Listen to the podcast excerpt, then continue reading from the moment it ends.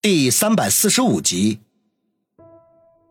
王宇眉头一拧，冷笑说道：“ 是吗？那又能怎么样呢？他想动我，也得看看自己的斤两。哼，不怕告诉你，我王宇还真没把他放在眼里。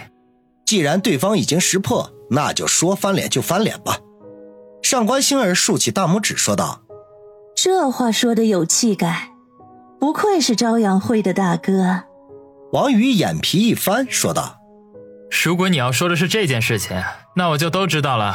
回去告诉你的李寿山，兵来将挡，水来土掩。我王宇从来没有怕过，想要威胁我，没门儿。”哼，急什么？我不是他派的。没想到上官星儿撇撇嘴，说道：“那你几个意思？”王宇不耐烦地说：“只觉得上官星儿这个女人花花肠子太多。”还记得你在别墅里说过的那句话吗？我这个人，不管做什么事情，都只求财。首先说地皮的事情，我只跟李寿山说是一个朋友要开发，没有提你的名字，所以这件事情很靠谱。只是到时候你必须找别人来注册公司，处理地皮开发的事情。上官星儿平静的说道。王宇愣了愣，点头说道：“好，我暂时信你。”接下来就说我说的，李寿山已经知道偷拍勒索他的人是你了，他很快就会针对你采取行动。至于会怎么做，我无法知道，毕竟我对他来说，只是一件比较新鲜的衣服而已。他不会把什么都告诉我的。上官星儿又说：“你告诉我这个消息，想要得到什么好处？”王宇已经猜出上官星儿几分心思来，沉声的问道：“王先生真上路，我想我这个消息多少也值一些钱。这样吧，我要西城地皮开发利润的百分之一。如果李寿山有什么动静，我会第一时间通知你。”上官星儿显然是成竹在胸，立刻说道：“王宇皱了一下眉头，心中在揣测他有几分诚意。他最后提出的要求使他怦然心动。他现在最需要的就是在李寿山身边安插一个眼线，这样才会大大的增加搞定李寿山的机会。”怎么，你不信我？上官星儿见王宇犹豫，似笑非笑的说。王宇坦率的点了点头，的确有点不信，毕竟你是李寿山的情人，李飞的女朋友。上官星儿听了，咯咯的笑了起来。李飞的女朋友，那只不过是老李想出来的障眼法而已，欲盖弥彰罢了。至于李寿山的情人嘛，谁给我的好处多？谁能给我带来更大的利益，我就是谁的情人。如果你愿意，我也可以是你的。王宇眉头一挑，这个女人眼中只有利益，只有钱，反正都是要合作的，这附加的福利不要岂不是可惜了？一念及此，他哈哈一笑，说道：“好，那找个时间我们沟通沟通。”好啊。保证你满意，呵 呵合作愉快。上官星儿伸出纤细的手掌，王宇不客气的握住，先感受一下再说。这目送上官星儿的车子离开，王宇摇摇头，这个女人实在是令他琢磨不透啊。刚要转身过去，就见一辆奔驰开了过来，他自然认得是苏辛迪的座驾。透过前面的风挡，他隐约的看到。车里面还坐着几个人，这微微一愣，不禁暗忖：难道他们几个一起来的？沉思之际，奔驰已经到了跟前，车子停好，车门打开，苏辛迪、杨思思、孙卫红和方心四人依次下车。前三个凑到一起结伴而来，王宇丝毫不觉得稀奇，这可是方心居然也跟他们一路，这就令他有些费解了。这难道背地里方心已经和他们打成一片了？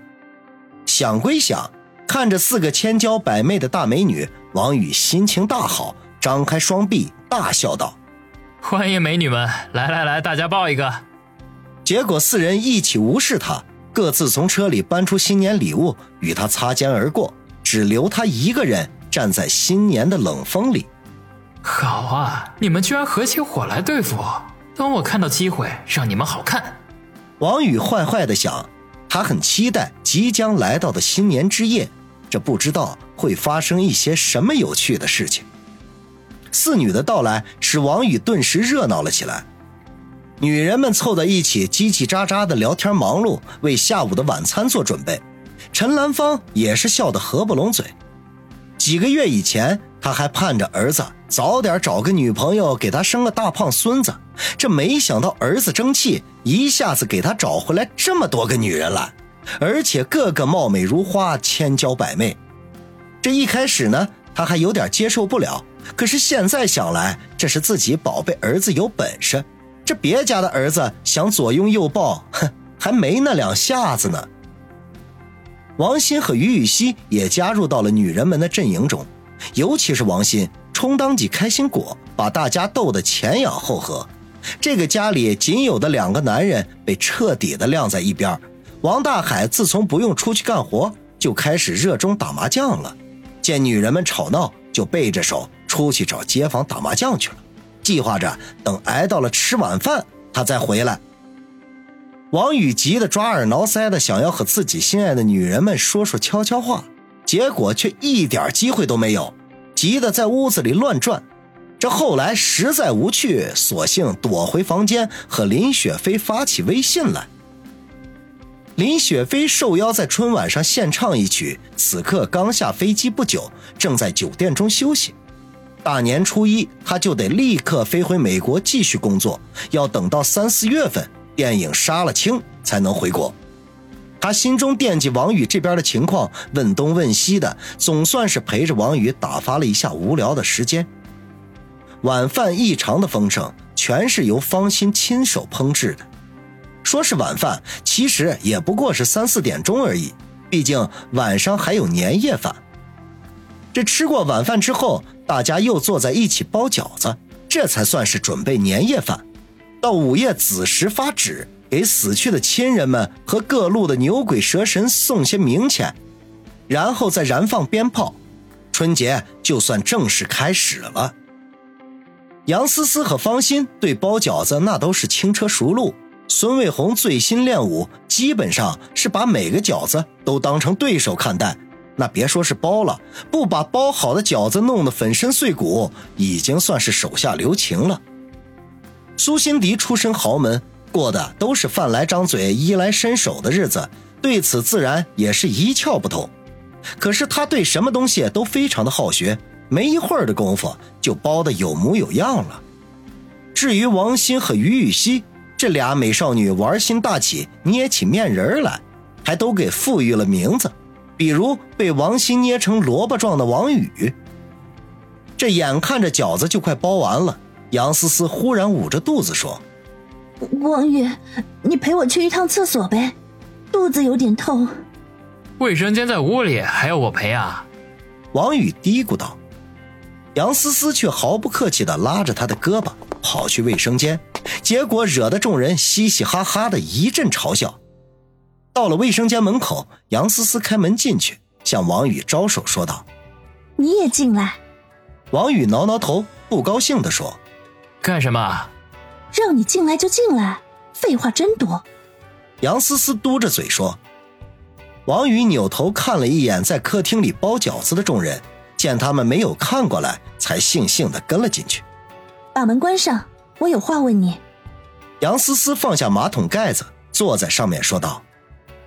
王宇用脚将门给关上，好奇的看着杨思思，不知道他要打什么主意。杨思思见他关了门，犹豫了一下，脸上忽然泛起了微红，拉着王宇的手说道：“王宇，吃完年夜饭，陪我出去好不好？”王宇一愣，看着杨思思一脸的期待，心中已经明白了他的意思，感情杨思思是想那个了。想。来他们的确好久也没有做过了，而且在新年夜这样的时刻，两人在一起，还有些特殊的意义。